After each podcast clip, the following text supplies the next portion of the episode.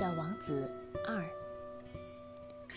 当我还只有六岁的时候，在一本描写原始森林的名叫《真实的故事》的书中，看到了一幅精彩的插画，画的是一条蟒蛇正在吞食一只大野兽，叶头上就是那幅画的摹本。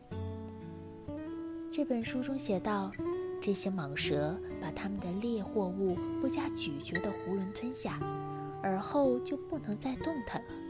它们就在长长的六个月的睡眠中消化这些食物。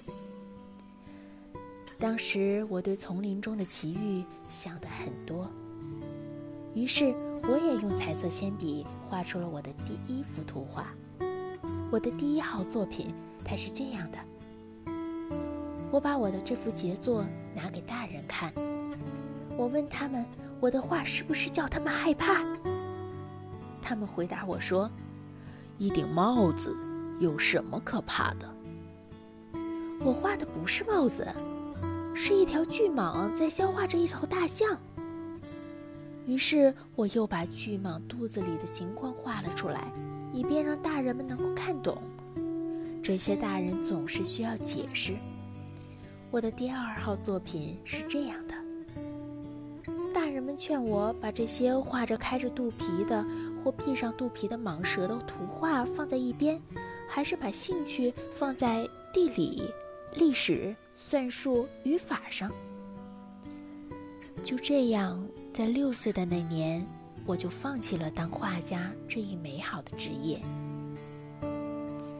我的第一号、第二号作品的不成功使我泄了气。这些大人们靠他们自己什么也弄不懂，还得老师不断的给他们做解释，这真叫孩子们腻味。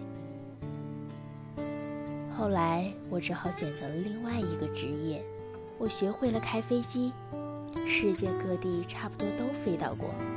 的确，地理学帮了我很大的忙。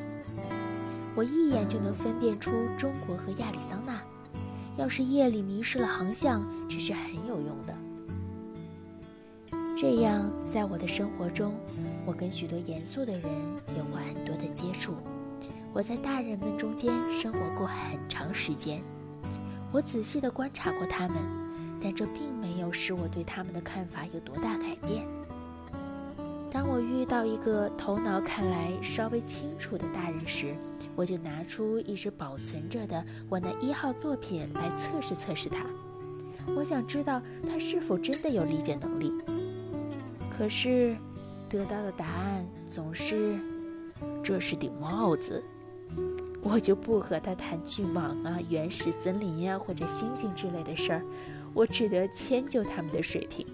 和他们谈些桥牌呀、高尔夫球呀、政治呀、领带呀这些。于是大人们就十分高兴，能认识我这样一个通情达理的人。